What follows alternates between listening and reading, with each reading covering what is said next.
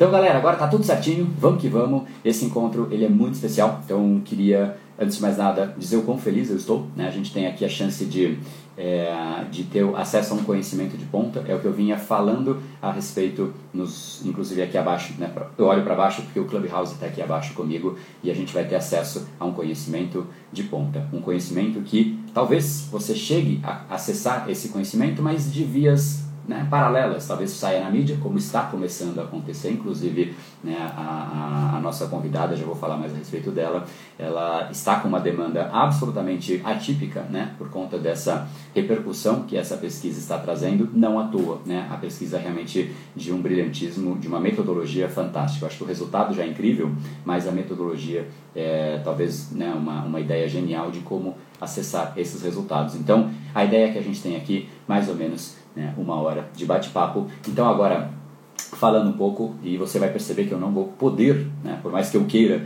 falar do currículo inteiro dela pela quantidade e pela profundidade e pelo calibre da profissional. Então teremos aqui com muito orgulho, já já eu coloco a imagem dela para você ver, a professora doutora Lívia Valentim. Ela é Vamos lá. Primeiro, pesquisadora clínica sobre Covid pela Harvard Medical School. Ela é responsável por essa pesquisa, que é o objeto dessa nossa conversa, sobre disfunções cognitivas pós-Covid. Né? Isso está acontecendo pela Faculdade de Medicina da Universidade de São Paulo, junto com o Instituto do Coração, o INCOR. Ela é colaboradora da World Health Organization, ou seja, a WHO, que no caso em português seria a Organização Mundial da Saúde, que inclusive está esperando os resultados finais deste estudo para que isso seja tratado é, como um padrão ouro para avaliar e entender o que, que, realmente acontece num caso de Covid, para que as pessoas né, consigam fazer esse levantamento e clarificar. E além disso, pós-doutora, ela até foi, foi tive uma conversa agora com ela, uma super querida, ela tem seis, agora indo para o sétimo pós-doutorado, né? Assim, sete pós-doutorados não é pouca coisa, né? Então, fico muito feliz aqui de agora sim colocá-la, né? e óbvio, eu interrompi, porque se eu fosse seguir seria uma introdução ainda mais extensa, então agora eu vou clicar aqui e convidada, doutora Lívia Valentim, você precisa agora aceitar o convite que eu te passei, Deu certo agora. Ficou bom? Né? É, a, gente, a gente teve até um bate-papo aqui antes, a gente combinou de deixar de lado esse né, esse formalismo acadêmico, né, e a gente se tratar, né, eu, eu, tratar especialmente por, por você, então super querida, muito bem-vinda, estou muito feliz de ter você aqui nesse, nesse momento, não por mim, de novo, né, acho que para, primeiro, valorizar um pouco aí do seu, do seu trabalho brilhante e da sua equipe, né, em todo, todo o time envolvido, né, e, e, eu acho que mais do que isso também, tem muitas pessoas que precisam ter acesso a essa informação, e eu acho que quem tem acesso à informação, quem tem conhecimento de ponta, quer e gosta de dividir, e eu senti isso no primeiro contato que a gente teve. Então, fico muito honrado, fico muito feliz, e palavra contigo para você fazer, de repente, uma introdução. Bom, eu que fico honrada pelo seu convite, muito obrigada mesmo. Espero que todos estejam ouvindo. Caso não estejam, por favor, me auxiliem, tá bom? É... Tem uma coisa que vou ter que ser indelicado e a, o microfone do Clubhouse, o seu precisa ser liberado. Só que Pronto, isso. Abri, perdão, desculpa. Agora tá tudo certo. Vamos nós. Vamos lá. É, bom, a, é, acho que tenho que falar sobre a pesquisa. Realmente a pesquisa é estarrecedora, né? Eu não vou dizer que ela é inusitada. Ela é realmente estarrecedora pelos resultados que ela traz em relação ao comprometimento cognitivo, né? É, tem muita coisa nova acontecendo. Só um instantinho que meu filho está colocando fone de ouvido aqui. É, tem muita coisa nova acontecendo pós Covid-19, mas, é, na verdade, o que mais está acontecendo é a disfunção cognitiva. Então, isso é o que tem preocupado muita gente é, em todo o mundo, após a nossa pesquisa. Sim. Por que, que eu digo após a nossa pesquisa? Porque ninguém pesquisa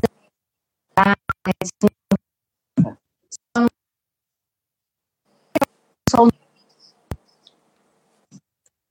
e isso chamou a atenção é, é, nos avaliou. Você perdeu o contato? Não, não, é, eu não sei se é só para mim. Eu vou até liberar os comentários do pessoal para ver se mais pessoas têm isso. Mas parece que a, a, conexão do aqui do Clubhouse eu ouço super bem, mas no Insta fica aí a é questão de internet mesmo. Não, não há muito a ser feito. Ah, entendi, entendi. Tá.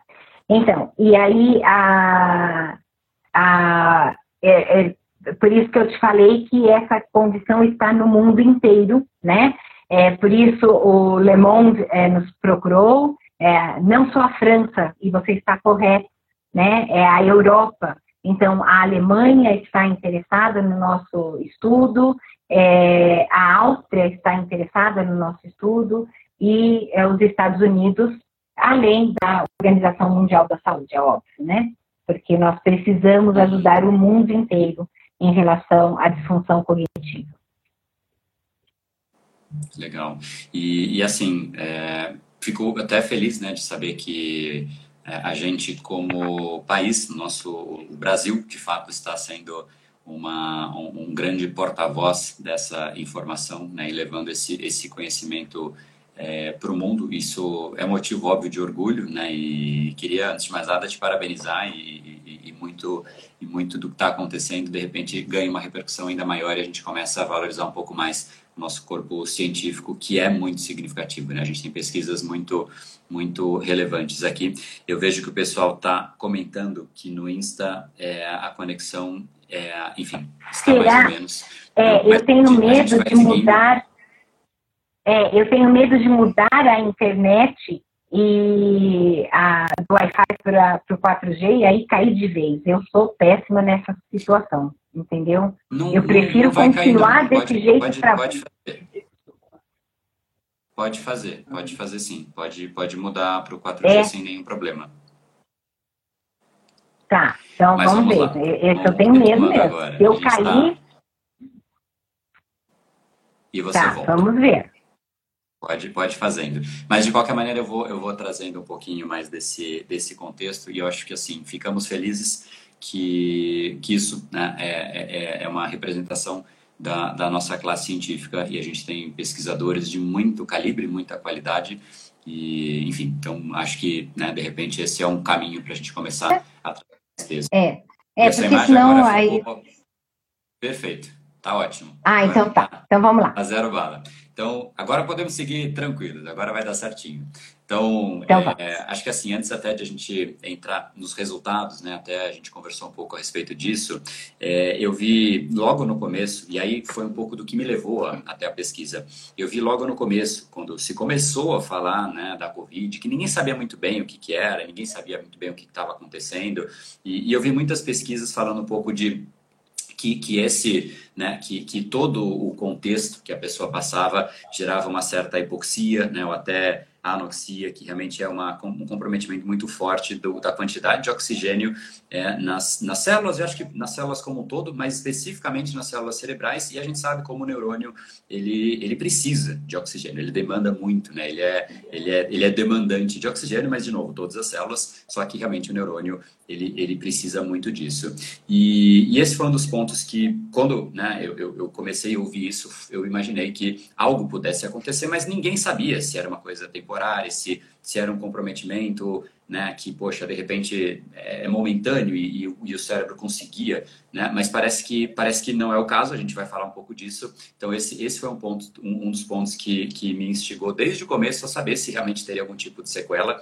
E, mas aí, em relação ao estudo, né, é, até a pergunta vai ser em relação à metodologia, mas o que me interessou e que eu achei fantástico da metodologia é que o que eu vi, eu já vi alguns outros estudos falando a respeito de sequelas mas eles tratam muito mais sobre é, o uso de imagens, né? Então, das mais diversas formas de, de mensuração das imagens é, de alguma pessoa que passou por essa, por esse, por esse momento, enfim, teve, teve, teve algumas sequelas e tudo mais. E ali, quando você, você consegue nas imagens, você vê parte da informação.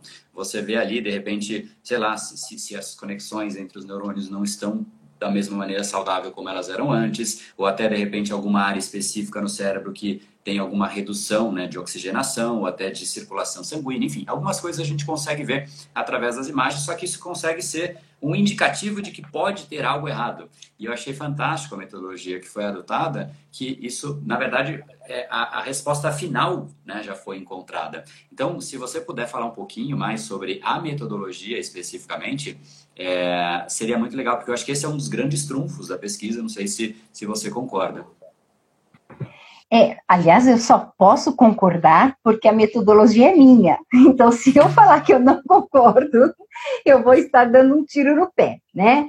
A metodologia é um jogo digital chamado Mental Plus, que avalia as funções cognitivas. Então, quando você disse, a lá meio britânico, né, a hipoxia, então, a hipóxia e a anóxia, quando ela compromete o cérebro ou qualquer célula no nosso cérebro ou no nosso, na nossa corrente sanguínea, ela danifica é, todo o sistema né, a, sanguíneo e automaticamente ela vai comprometer uh, o cérebro. Então, a grosso modo, o sangue não oxigenado, ele vai comprometer as nossas funções cognitivas.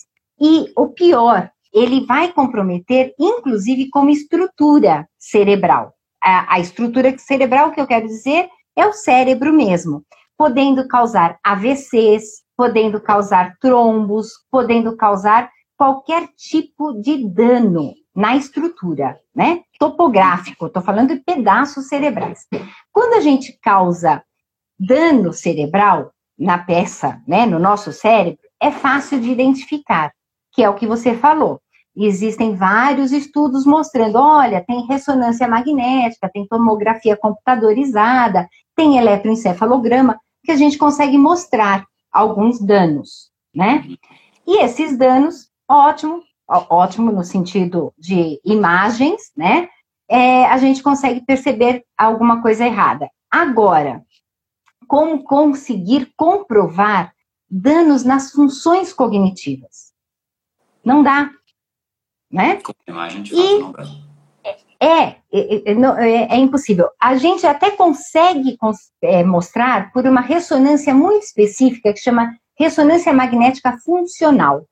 Aqui no nosso país, essa ressonância só é utilizada em caráter de pesquisa.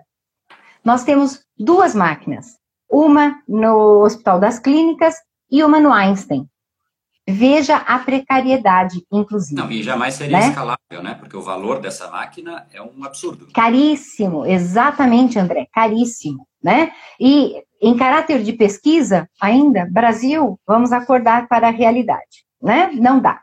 É, então, quando a Covid entrou, né, quando ela chegou, é, até como você mesma mesmo disse, sou é, pesquisadora e sou professora também da Harvard Medical School, na hora eu comecei a deduzir, ou, ou se está dessaturando o oxigênio, se está rebaixando a saturação, né, de, é, causando a hipóxia, a anóxia, automaticamente o nosso organismo vai padecer de um dano muito sério, muito sério.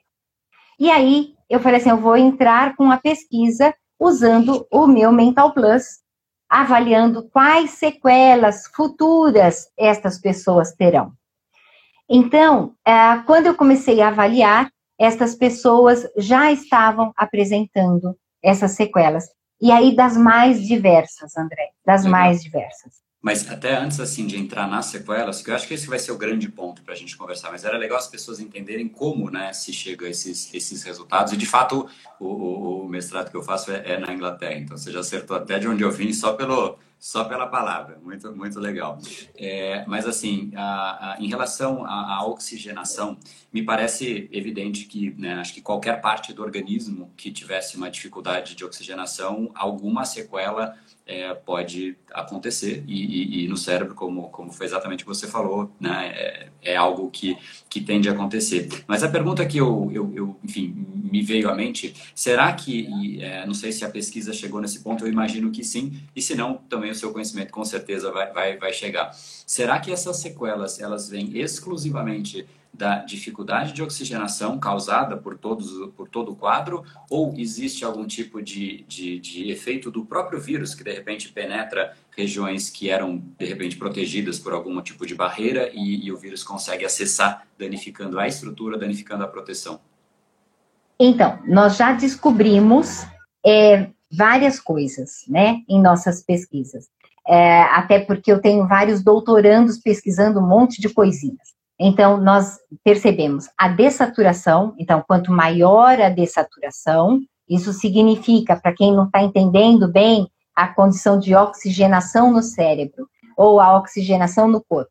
É, a ideal é de 95 para cima, aquele oxímetro que a gente põe no dedinho, né? Então, de 95 para cima é o ideal. O melhor mesmo é de 99. Quanto mais baixa a saturação, piora a sua capacidade cognitiva, né? Agora, desde, desde essa condição de saturação, ter que ser entubado, ter que ficar em UTI com ventilação mecânica, né, que coloca a máscara de oxigênio, enfim, essa é uma parte que pode comprometer uh, o teu cérebro. Outra é o vírus entra por vias aéreas ou entra por via sistema nervoso central ou inclusive periférico e vai se alojar no cérebro. Isso nós já conseguimos perceber uh, em, uh, até por uma necrópsia, né? Então, é, sujeitos que nos cederam gentilmente, a, a família cedeu gentilmente o cérebro do cadáver e nós fizemos em lancetas e avaliação, nós conseguimos perceber que existe sim a invasão do coronavírus em específicas áreas do cérebro. Então, como se chegou lá, isso é um estudo paralelo e ainda nós estamos fazendo, é, não lançamos os resultados. Outra condição sequelar é, existem comorbidades, pacientes que têm predisposição. Aí eu vou falar uma sopra de letrinha e vou parar por aqui, prometo. É, existem pessoas que tem uma predisposição para a disfunção cognitiva e juntou, desculpa, né, a, a, a brincadeira, o Lé com Cré. Então, existe uma enzima que a gente chama de a polipoproteína epsilon-4. Esquece tudo isso que eu falei e decora ApoE4. Quem tem a ApoE4 pode desenvolver o Alzheimer. Olha a gravidade. Quem teve Covid e tem a ApoE4 pode apresentar disfunção cognitiva. Isso é um azar tremendo. Entendi. Estamos avaliando interleucinas, que são outras condições que a gente chama de biomarcadores. É, estamos avaliando enolase do neurônio, que é outra sopa de letrinha. Então, tudo que você falou, tem muita coisa para ser investigada o coronavírus realmente é uh, amplo em condição de investigação para disfunção cognitiva. Ele e não é o mais triste, uma gripezinha, né? Não é uma gripezinha. Infelizmente, não. Então, assim, resumo da ópera, né, de fato, a, a oxigenação prejudica. Ele prejudica porque ele acessa regiões e ele danifica as regiões que ele acessa e ele acelera condições que a pessoa já tinha existentes, que faz com que Exato. aquela manifestação que seria futura, de repente, seja mais ou que nem é ou que nem se manifestaria, André. Poxa. Por isso, quando você disse, ah, como é que podemos prevenir? E aí a gente fala, né? Parece que as pessoas não ouvem. A, todo, a maioria de bom senso ouve, mas a maioria que não quer ouvir, paciência. Então, máscara, álcool em gel, chega em casa a tomar banho, parece coisa de vó, de véia chata, mas não, gente, funciona, né? Uhum. Então. Legal. Antes eu vou, esse ponto realmente vai ser um assim, além de prevenir, né? Depois a gente vai ver se existe alguma coisa que pode ser feita, porque eu, eu abri uma caixinha de perguntas e muitas das perguntas eram pessoas que passaram, né? Pela doença, tiveram os sintomas e, e estão preocupadas com, né? Agora acho que?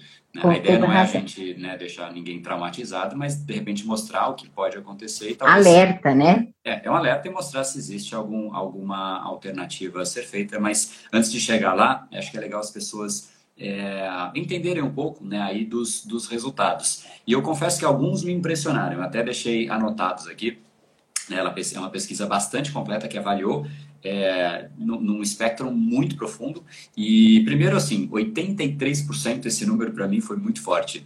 83, para quem não ouviu e né, não sabe do que eu estou falando, 83 é muitos por cento, né? Mas 83% dos pacientes desenvolveram alguma dificuldade cognitiva para executar o que ele já fazia todos os dias. Então, aquilo que ele não tinha dificuldade, ele passou a ter alguma dificuldade, né? E essa intensidade eu, eu vou deixar depois em forma de pergunta. Mas esse foi, eu vou falar alguns números que me chocaram.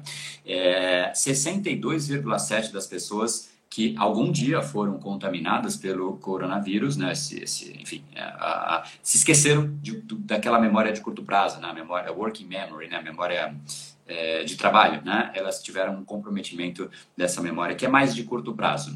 26,8% não se recordam do passado remoto. Então, parece que o impacto é maior na memória de curto prazo, mas também levou um impacto né, para a memória de mais longo prazo. É, enfim, então acho que aqui eu vou, eu vou, parar porque são muitos números, né? Mas esses realmente me, me destoaram um pouco mais dos outros, que né, foram para mim os mais significativos.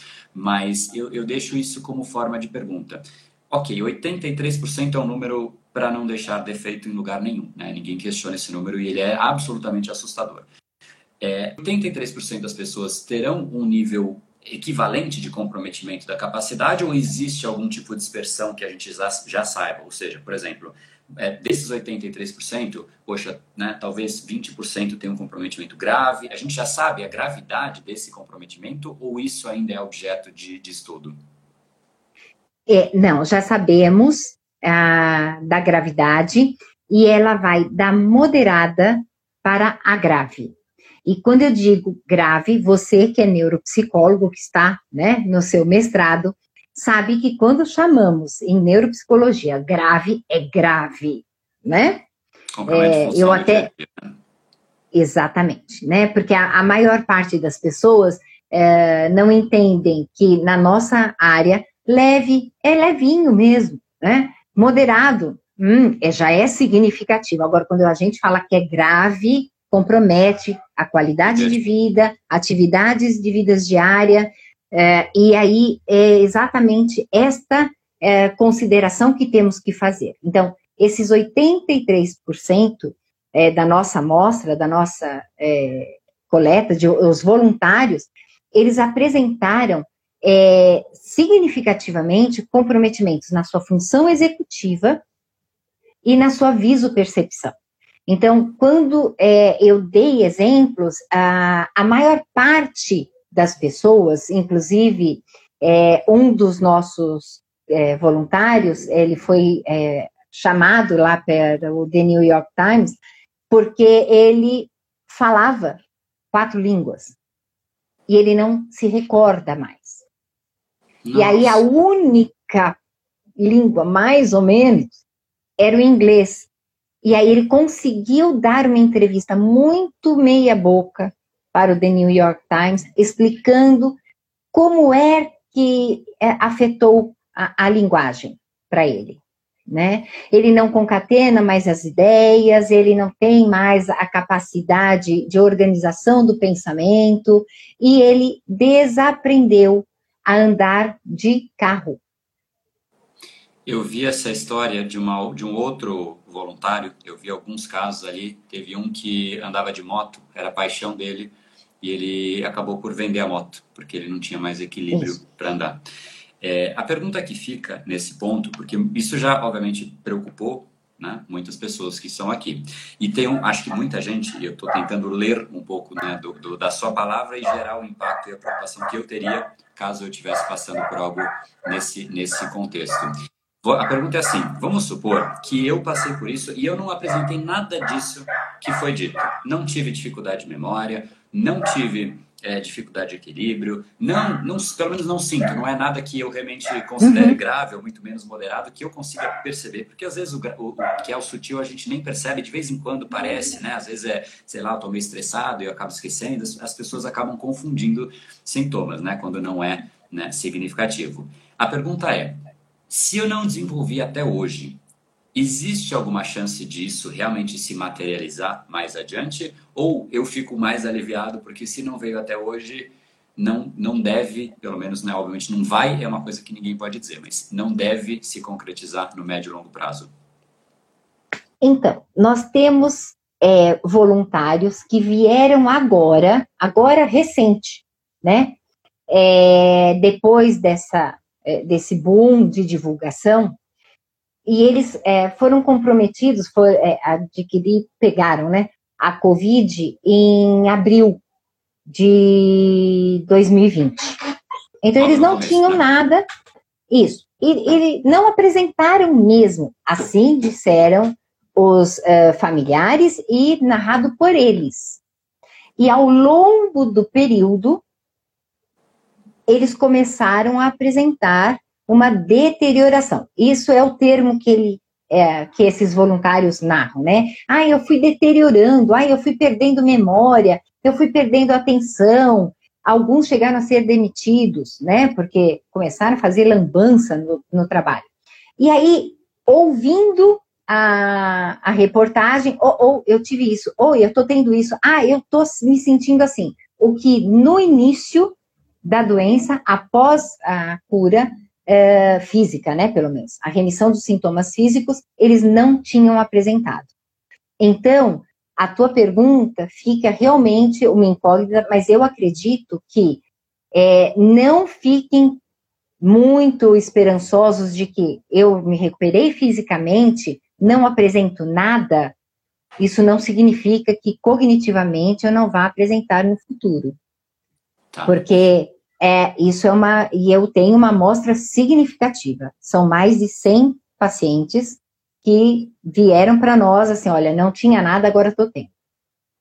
Dentre essa amostra total, são 435, se eu não me engano, né? Agora já são 700. Impressionante. Antes de seguir, eu tenho uma, uma outra pergunta, mas estamos numa live, estamos aqui no Clubhouse. Vocês estão vendo que é um conhecimento né, de, de, na origem, é a base, é o que depois todo mundo vai ficar sabendo. Você que está aqui está sabendo antes se você tem acesso a um conhecimento que tem muito valor e ela, inclusive, está sendo né, acessada por todos os cantos de todas as pessoas. Então, pedido que eu faço para você que está aqui, além do compartilhamento, eu queria pedir realmente para que você desse um print e aí você marque, né, pode marcar o Brain Power, pode marcar é, é arroba Lívia Valentim, está aqui em cima, né? Você consegue ver no, no, nos convidados, né? Nos participantes dessa live. E aí, marque ela, inclusive para que você também siga ela né? e saiba eu sei que, obviamente, não é tudo que se pode divulgar via Instagram, né, por conta de uma pesquisa que existem organizações envolvidas, mas tenho certeza que, na medida do possível, ela puder dividir, ela vai compartilhar Sim. por lá. Então, dá um print, compartilha nos seus stories e, de repente, usa isso como chance de fazer com que as pessoas ainda venham para cá. Agora, a gente vai começar a falar um pouquinho do que, que de repente, né, se há algo que pode ser feito para amenizar sintomas e tudo mais, isso é, obviamente, importante para quem passou e por quem ainda não passou. Ou ainda uma terceira camada, que é a primeira pergunta que eu já já vou fazer para ela, pessoas que passaram, mas não souberam que tiveram o Covid, que contraíram o Covid, e isso também é preocupante. E esse foi um dos, assim, acho que de todos, são vários elementos ali que me, so, me saltaram aos olhos, mas esse realmente, né, eu bati ali, eu falei, nossa, será que eu tive? Né, a gente sempre fica com essa é, com essa dúvida. Então, você que está aqui, faça isso, compartilhe por você, pelas pessoas que você considera como queridas e para a gente valorizar um trabalho brilhante que está sendo feito né? E eu queria mais uma vez aí parabenizar. É, então, depois de você compartilhar, marca a gente lá para a gente saber que você fez esse, esse compartilhamento. E essa então já é a, a, pergunta seguinte, né? Que eu já meio que deixei clara qual seria. Realmente é isso? As pessoas que não tiveram nenhum tipo de sinal, nenhum tipo de sintoma do Covid, elas também tiveram sinais e sequelas perceptíveis e significativas? Sim. É, acho que algumas pessoas que estão ouvindo já ouviram o que eu já contei, inclusive nas reportagens, mas vou contar de novo para quem não ouviu. É, nós temos um colega lá na Faculdade de Medicina, ele é professor, de, é, professor nosso, e ele começou a ficar esquecido, começou a ficar atrapalhado e desatento. Mas, vida normal, dando aula, cirurgião, e aí ele chegou em casa e começou a realmente fazer algumas atrapalhadas. E a esposa brincou com ele, oh, mas presta atenção, fulano, né? Você tá meio atrapalhado, isso aqui. Ele olhou para ela e falou assim: Isso porque eu nem tive Covid. Aí a esposa falou assim: Será? Nossa. Ele falou: Bom, eu não sei, agora já me deixou em dúvida, vou fazer o teste rápido. E ele foi fazer o teste rápido e ele tinha pego Covid. Foi totalmente assintomático. Aí ele falou: Bom, Fulana, vou ligar para a Lívia e vou ser voluntário do projeto da Lívia. E aí ele veio para o projeto. Bom, foi um caos. No Mental Plus, na avaliação, atenção, a memória de longo prazo, de curto prazo, visopercepção, extremamente, todas as funções extremamente comprometidas. E ele era professor. Ele era, não, ele é professor, doutor e um excelente cardiocirurgião. Impressionante. Bom, é bem mais preocupante do que parece, né? Então, realmente reforço mais uma vez né, a piada que circulou, que é só uma gripezinha. Talvez não seja só uma gripezinha. É, antes de perguntar de se há algo a ser feito, porque eu acho que essa é a pergunta latente, né? Que todo mundo precisa saber, então por isso eu vou deixar ela por para o final. Mas é, eu acho que essa talvez você não consiga ter uma resposta conclusiva ainda, porque não há amostra científica. Então, mas de qualquer maneira eu vou fazer a pergunta é, mesmo assim. Uma pessoa que toma a vacina e por conta da vacina está vamos assumir a eficiência da, da, vacina. Então, no caso de eficiência vai, completa para essa pessoa, ela está imunizada. Ainda assim, o vírus né, acaba acessando o organismo, ele talvez não se multiplique da mesma maneira. Esse vírus que acessou o organismo e não conseguiu se instalar, se multiplicar e fazer todo o processo viral tradicional, seria ele possível, seria, existiria ainda a possibilidade de ele gerar algum tipo de sequela ou dado que o organismo combate com uma velocidade mais rápida e, enfim, consegue minimizar e de repente são poucas né, é, áreas afetadas ou talvez até nenhuma, seria ainda possível ter algum tipo de sequela com a, com a vacina ou a vacina anularia? Não sei se essa resposta é possível nesse contexto que nós temos hoje. Acreditamos que não. Acreditamos que não. Nós estamos com um pedaço, né? Porque o Butantan é nosso, como a gente brinca, né? O Butantan é nosso. E nós estamos com outro bracinho da nossa pesquisa, com a Coronavac, como vocês sabem, nós temos um estudo que foi iniciado, né, faz tempo, é, e já existem alguns pacientes que foram voluntários dessa pesquisa e já estão imunizados. Não sei se vocês lembram, que é, tiveram candidatos à pesquisa da vacina, né? Para quem não sabe, é, muitas pessoas se candidataram à vacina, né? Da Coronavac. E essas pessoas é, imunizadas, é, nós convocamos. Se você pegou Covid depois da segunda dose, venha fazer a. É, venha ser candidato à nossa pesquisa e nós queremos te avaliar. E até brincando, hoje mesmo, é, quando você me falou, ah, é, preciso do telefone, aquela brincadeira, eu falei assim, olha, a Júlia está no doutorado, lembra? E a Júlia pegou um voluntário. Ela falou assim, mãe, impressionante. A pessoa teve Covid, ela foi imunizada e está perfeita. Então. Que ótimo. Né? Talvez é, seja é, não, a, a, a, luz no fim do túnel. Né?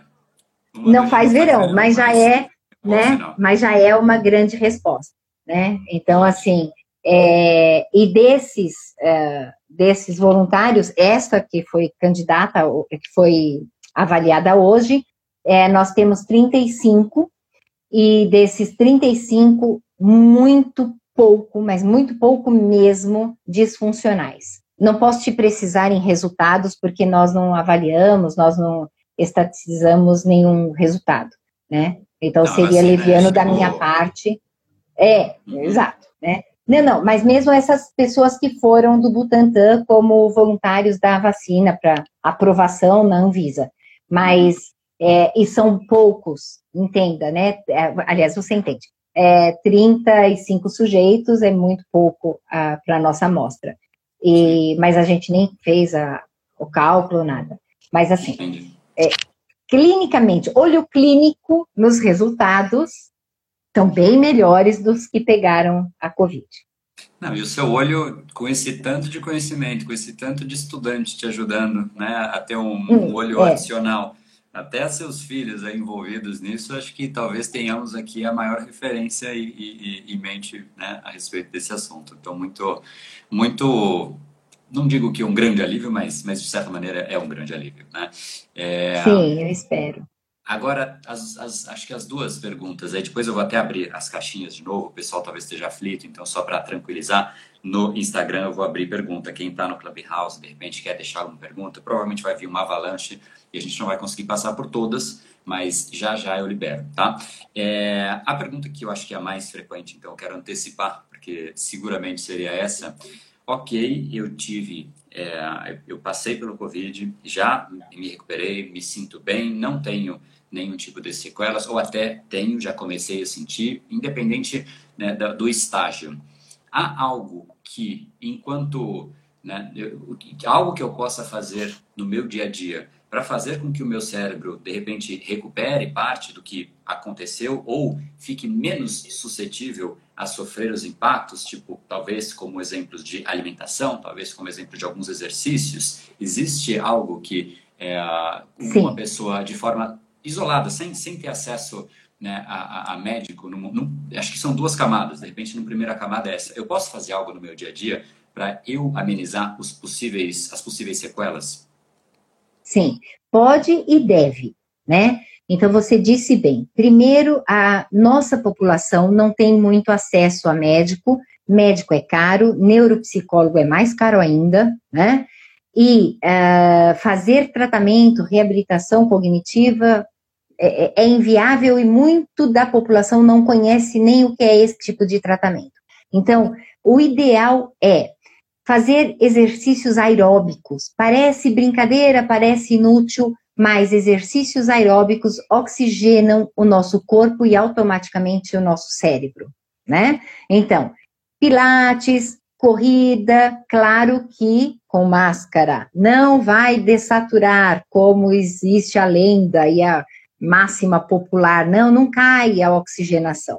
A máscara vai fazer com que você oxigene normalmente, você respire normalmente. Então, corrida, caminhada. Se você está realmente no pós-Covid ainda muito debilitado, mantenha, né, a sua frequência, não vai querer fazer coisas mirabolantes, mas pilates, faça é, exercícios aeróbicos mesmo, de esteira, bicicleta, é, outros tipos de atividades. Eu ia falar ginástica, mas vou denunciar a minha idade, né? Então, vamos, vamos fazer exercícios fitness.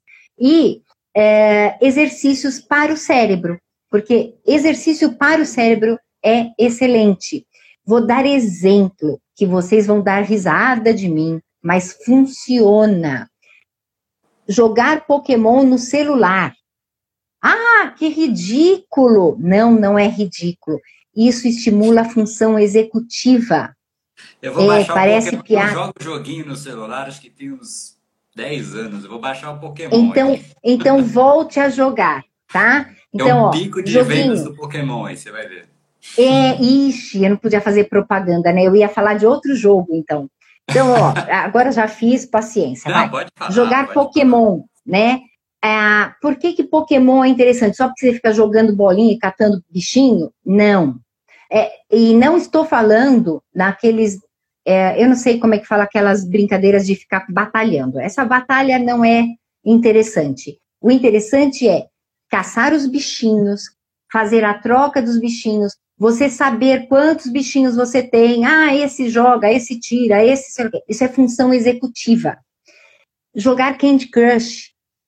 Isso é função atencional alternada, seletiva. Isso oxigena o teu cérebro joguinho simples que você não paga por ele. Muito né? legal. E é uma, Ótimo. uma técnica não... agradável, além de tudo, né? Não é uma coisa. E passa o tempo, passa o tempo. Você está em reclusão, você não devia sair de casa, né? Então começa por aí. Você não devia sair de casa. Outra maneira muito fácil, muito simples. Escreva. A escrita é excelente. Então, Coloque suas ideias no papel, isso organiza o seu pensamento, isso faz com que você concatene ideias. Leia, faça leitura. Né? Não tem livro de. A maior parte de nós usa. É, como é que chama isso? Esqueci o nome que eu tenho. Kindle. É Kindle, Kindle. É, é, o Kindle, né? Esses é, books. Mas assim, use livro, vai lá, anota do lado, isso estimula o teu cérebro. Tá? Joguinhos de tabuleiro, dominó, vai jogar cartas. Pega o velhinho que você tem em casa, vai jogar carta com ele.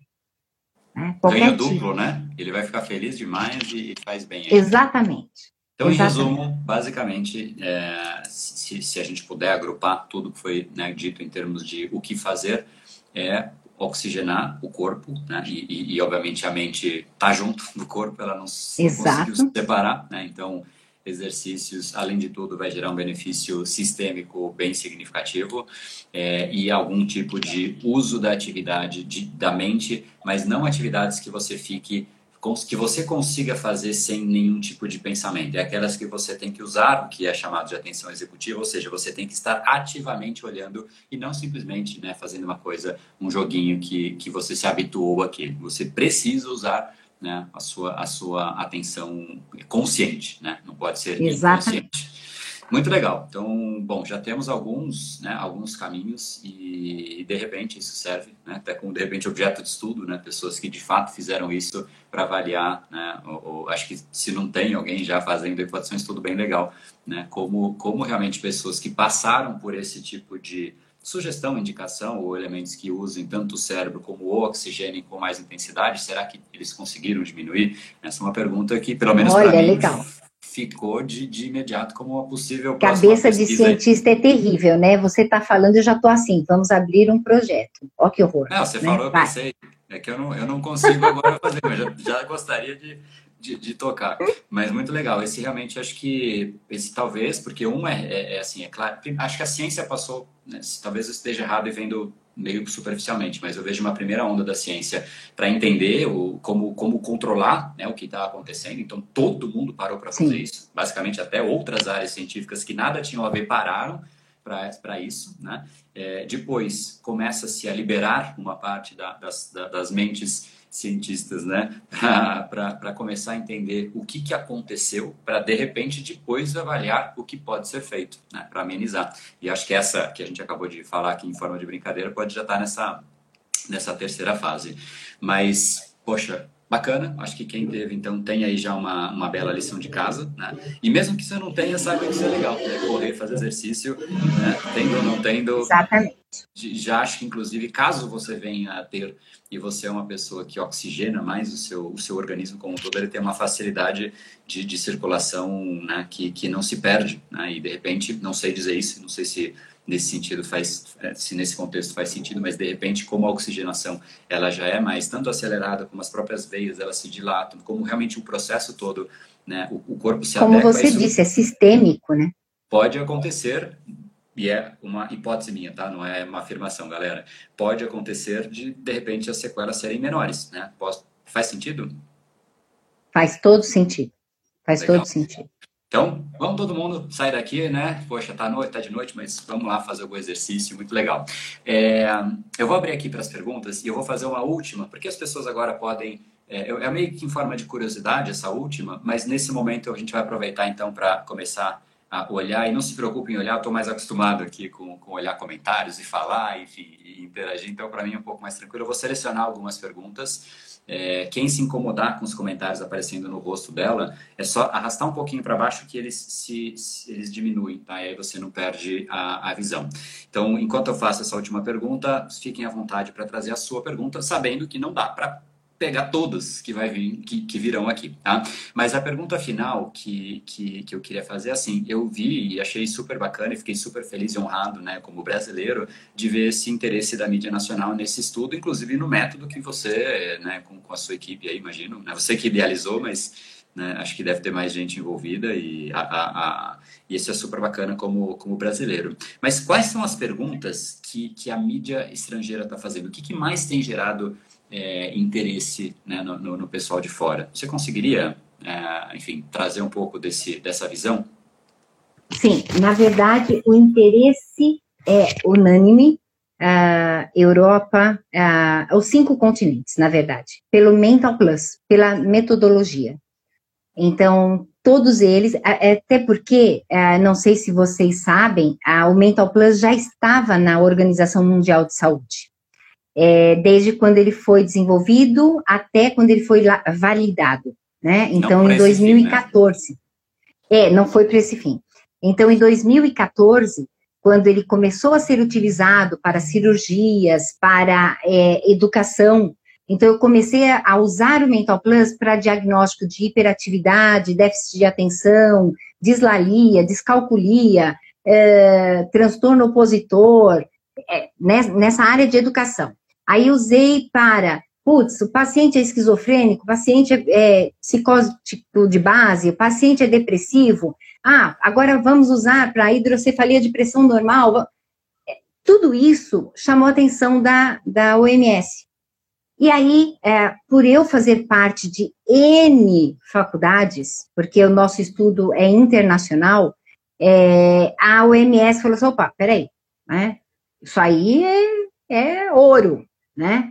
E aí eles pediram para que nós apresentássemos para eles o que era que todo mundo falava. Então, quem era todo mundo? A, a Universidade de Copenhague, o Max Planck Institute, a Sorbonne, Harvard, Cleveland, uh, UCLA, MIT, uh, Caltech, ai, tinha, tinha, tinha, tinha muita gente, tinha muita gente, assim, faculdades de muito peso, muito peso. A sua, a King, estava lá junto, né, o college. Então, assim, era tanta faculdade boa que, óbvio, né, espera um pouquinho, que, quem é esse Mental Plus? E aí, quando nós apresentamos, é, eles começaram a perceber que ele era muito útil e ajudava muita gente. Porque ele é era um simples, diagnóstico né? muito legal. Ele, é, ele é, simples, é maravilhoso. Rápido. E ele é um joguinho, André, entre aspas, né? Com todo respeito a Isotonic Studios, ao Tiago, que foi o primeiro que me ajudou a criar. Tiago é o meu filho, né? É, então, todo mundo que é, ajudou a engendrar esse jogo é, começou a perceber que era muito simples, né? Sim. Só que as pessoas eram avaliadas de uma maneira lúdica e o resultado era brilhante. Era extremamente compatível a todos os outros testes. Tão árduos e tão difíceis e tão morosos. Aí o que, que aconteceu? Para a Covid, quando eu falei, putz, existe dessaturação, existe comprometimento cognitivo, liguei para a OMS, liguei mesmo, né? É engraçado porque eu faço parte da OMS. Então, eu liguei para a OMS e aí falei assim: olha, gente, eu vou usar o Mental Plus para avaliar a Covid. Tudo bem? Tudo bem, nossa, maravilhoso. Pode começar. E aí, claro, não é bem assim, né? Com essa historinha tão simples do jeito que eu estou contando. Aí eu fiz um protocolo de pesquisa, entrei com a, na CEP, na, da FMUSP, abri a CONEP, mandei para Brasília, o ministério ficou meio assim, porque infelizmente, é, eu vou contar a verdade, pode? Lógico, poxa, tá. no, vivemos é, nesse país, é legal a gente saber, né? É, os, e aí assim, como a senhora vai falar que existe disfunção cognitiva? Não, não, não, não, não, não, não vai não. Porque pode assustar é. a população? Era por isso? Não, porque ninguém precisa saber, né? Aí eu falei assim, não, não, não, vamos, vamos sim, e vamos, e aí é, tanto que é, foi uma briga de foice, era assim, ou eu aprovo aqui e faço aqui pela CONEP, pela CEP de, do, da Faculdade de Medicina, ou eu abro em Harvard. Para mim é indiferente. Sou daqui, sou de lá, começo a fazer lá. Aí é óbvio, né? Opa, não, peraí, se ela vai para lá, o estudo é lá, né? O destaque fica lá. Aí e aí, ah, é, e aí, aí eles falam, não, não, não, não, então, então aprova e começa o estudo. Entendeu? E, e aí começou o, o, nosso estudo, foi muito bem aceito, e, é, e assim, é, parece presunção minha, André, mas não é não. Era um resultado que eu já sabia que ia dar certo. É triste, mas eu sabia que ia dar certo. Tanto que, se você olhar o protocolo, o CAI do nosso protocolo, é, eu não sei, você só faz o mestrado lá fora ou você tem é, sanduíche? Não, é lá fora só. Ele é exclusivamente. Ah, tá. Então você não tem o CAI, né? É, é, é, o meu protocolo, quem quiser, depois eu até passo o CAI para vocês é, olharem, quem tem interesse em saber a, a pesquisa na íntegra, a, a minha amostra são 100 pacientes. Para quem entende de protocolo de pesquisa, 100 pacientes é dar um tiro no pé. Pedir Entenda. Né? É pedir para não ser aprovado. Por quê? Porque assim, cara, você não vai provar nada com 100 pacientes. É meio, Todo mundo batido, sabe. Né? né? É, é, porque assim, tá, então deixa ela fazer, porque não vai acusar disfunção. 100 pacientes é uma amostra mínima. E não vai ser quando eu fiz, não vai ser amostrado. Né? Exatamente. Né? Quando eu fiz e, e, e, com 100 pacientes, eu tinha 60 pacientes disfuncionais, aí a coisa mudou de figura. E ó, só um parênteses aqui, é, parte dos. Eu, eu vou começar a trazer alguns comentários, mas parte dos comentários são pessoas falando que querem ser voluntárias. Existe essa possibilidade? E se existe, é só te mandar alguma mensagem ou existe um canal mais adequado para isso? É, eu vou pedir para que entrem no é, site do INCOR, é www.incor.usp.br. Tá, Aí vai lá numa barrinha. Eu agradeço, tá, gente? Eu não posso, né? Porque eu não vou não, saber. Não, alguém, alguém, alguém aqui digita para a tá. gente, pessoal ajuda. Então, é, é, tá, é www.incor.usp.br. Vai no, no, canto direito da página inicial, é, voluntários de pesquisa. É, abriu voluntários de pesquisa é o primeiro projeto, porque está bombando, né? É, primeiro projeto é impactos da função, da, impactos da Covid na função cognitiva e aí tem lá escrito Mental Plus. É, a, a página hoje está fechada porque só hoje entraram mais 300 pacientes, então nós não estamos com demanda, né? Então, amanhã abre de novo o calendário e aí a gente é, inicia a nova agenda, tá? Então, por, é, por favor, anotem o endereço e inscrevam-se amanhã, quem quiser, tá? Para quem quiser participar, só, só, explica mais ou menos o que, que é o envolvimento. Provavelmente é um primeiro, uma primeira avaliação nesse é, jogo. O envolvimento. Pre... Isso, prestem atenção. Eu não sei se vocês são do, Bra... do Brasil, óbvio. Ah, não, tem gente da Inglaterra, que eu sei, uma mocinha chamada Irene, uma fofa de mocinha, falei com ela. É... Então, assim, a... tem que estar tá aqui no Brasil, tem que estar em São Paulo para fazer a primeira avaliação, tá bom? Você pode ser de qualquer lugar do mundo, mas você tem que estar no Brasil e em São Paulo para a primeira avaliação. Depois, você vai levar o Mental Plus, que é um aplicativo, para onde você tiver que voltar, tá?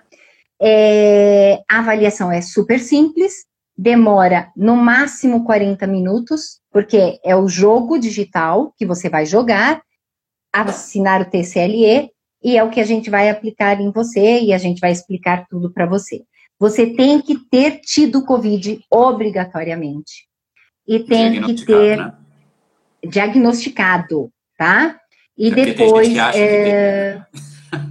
é, não, infelizmente não é acho que tive, tá? Então você tem que ter ou PCR, RT ou teste rápido, dando reagente e ou positivo, e depois o pós, né? Um teste que afirme que você se recuperou do, da Covid, tá bom? Perfeito. Aí teve uma pergunta que ela veio de múltiplos formatos e, de certa maneira, era, era a que eu ia perguntar, mas eu achei interessante, dado que veio das pessoas, eu vou prestigiar as pessoas. Eu não vou conseguir nominar todo mundo, porque realmente ela se repetiu com bastante frequência. É, e eu vou agrupar, depois se você precisar separar, porque são sequelas diferentes, tá? É, pessoas tá. falando, eu comecei a sentir cansaço, eu comecei a sentir desânimo, eu comecei a sentir depressão, perda de memória, a gente falou, né? E, e, e alguns problemas a gente falou, mas aqui tem algumas consequências uh, físicas, que é do cansaço, então talvez fuja um pouco do seu do, do, da sua pesquisa, né? Óbvio que o seu conhecimento envolve, e aí você já Cansaço é uma disfunção cognitiva, depois eu explico. Vamos lá. Tá. É. Mas aí a depressão a gente não falou. É uma possibilidade esse desânimo e depressão? Leva-se a isso? Fala um pouquinho esse ponto, acho que é legal para o pessoal. Depressão, ansiedade, é, o cansaço e torpor. Então, tudo engloba disfunção cognitiva. Ó, cansaço, depressão, ansiedade, que a gente não chama de depressão. A depressão é uma patologia, tá? Então, não vou dar aula de psicopatologia, porque acho que não interessa agora. Mas, assim, depressão é uma psicopatologia, isso é uma doença. A gente entra em deprimenda. Então, o que a gente tem apresentado, quem está com Covid ou quem teve Covid, é um estado de deprimenda. É uma, um estado muito grave, e aí a gente convenciona, de uma maneira geral, de depressão. Tudo bem. Então, depressão, ansiedade, estado de torpor, que é uma prostração, fico inerte, fico sem fazer nada, é, sonolência excessiva diurna. As pessoas têm dormido em pé, literalmente, tá? Nós pegamos uma paciente dormindo de pé no chuveiro. O, o, marido é que reparou assim, nossa, faz uma hora que ela tá no banho. Quando ele abriu o box, ela estava dormindo em pé. É. é eu perdi um tablet. perdi um tablet no bom sentido. Aliás, não é no bom sentido, não, que eu perdi mesmo, né? É, o paciente estava jogando e caiu com o tablet durante a avaliação. Ele dormiu durante a avaliação. Então, a gente fala que é uma narcolepsia adquirida pós-Covid. Então, sonolência excessiva diurna, insônia, né? Eles viram zumbis no pós-Covid. Tudo isso é disfunção cognitiva. E as pessoas não entendem. As pessoas acham que são sintomas adversos. Não, gente, isso é sintoma de disfunção. E não é comórbido. O que eu quero dizer, não é assim, ah, eu tenho depressão, vou apresentar disfunção cognitiva. Não essa depressão é uma disfunção cognitiva, tá? Essa depressão está junto com a desatenção, está junto com a desexecução, está junto com a visopercepção. É diferente. É que eu, eu é difícil porque senão eu vou acabar dando aula, né? Então não, não vai ficar mais complexo. Eu acho que está super tá? claro. O mais importante é as pessoas entenderem se realmente esse esse sentimento, vamos chamar assim, de depressão, sentimento de baixo ânimo, né? É, essa baixa energia, ou, ou, como você me até surpreendeu, Isso. essa sonolência que faz uma pessoa dormir em pé, seriam possíveis é, sintomas, e, e, né, acho que já está mais do que clara a, a, a resposta, que, que realmente é um tanto quanto pronta. Tem algumas outras perguntas aqui, é, uma delas que na verdade, não é essa a pergunta, eu vou dar. O cérebro, a gente sabe que ele não é uma entidade parada, tá lá quietinho e nunca muda. Não, ele ele está numa, numa constante evolução de acordo com a quantidade e a qualidade de estímulos que a gente oferece a ele. É, é possível que com o dia a dia, né, com as coisas acontecendo, exercícios como esse que você falou, de repente a pessoa voltando para o trabalho cotidiano dela, a rotina, que exige, querendo ou não, né, o uso do, do, da atenção executiva, bem como as outras funções executivas também, é, seria possível que o cérebro achasse maneiras, né, estimulando-se por, por, por, essas outras alternativas que fazem parte do dia, dia a dia da pessoa. Seria isso possível, um, um, uma, uma alternativa que permitiria a pessoa regredir esses, essas sequelas todas que você mencionou? Acredito que sim. Eu acredito então, que sim. Até porque o cérebro é plástico né? Tanto que a gente chama de neuroplasticidade. Então, é provavelmente voltando e acredita-se que após a pandemia, por enquanto, gente, eu sei que estamos fadados a muitos prejuízos, muitos, todos, dos mais diversos. Mas assim, após a pandemia, quando tudo voltar ao normal, e não tem novo normal, tá, gente? Não inventa esse novo normal, ah, não, né?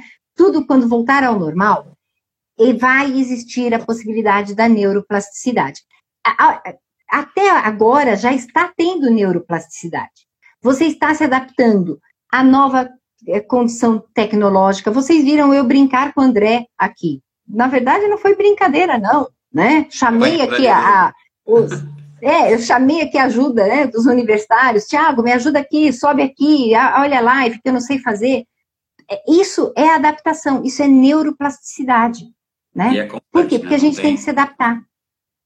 Né? Então, então, a minha leitura do que você disse é que existe um momento em que a pessoa, talvez as sequelas não apareçam, elas começam a aparecer, e pela leitura que se faz né, do, da lógica cerebral que a gente conhece, elas devem diminuir, mas talvez não cheguem ao que era anteriormente. É essa a leitura que você tem?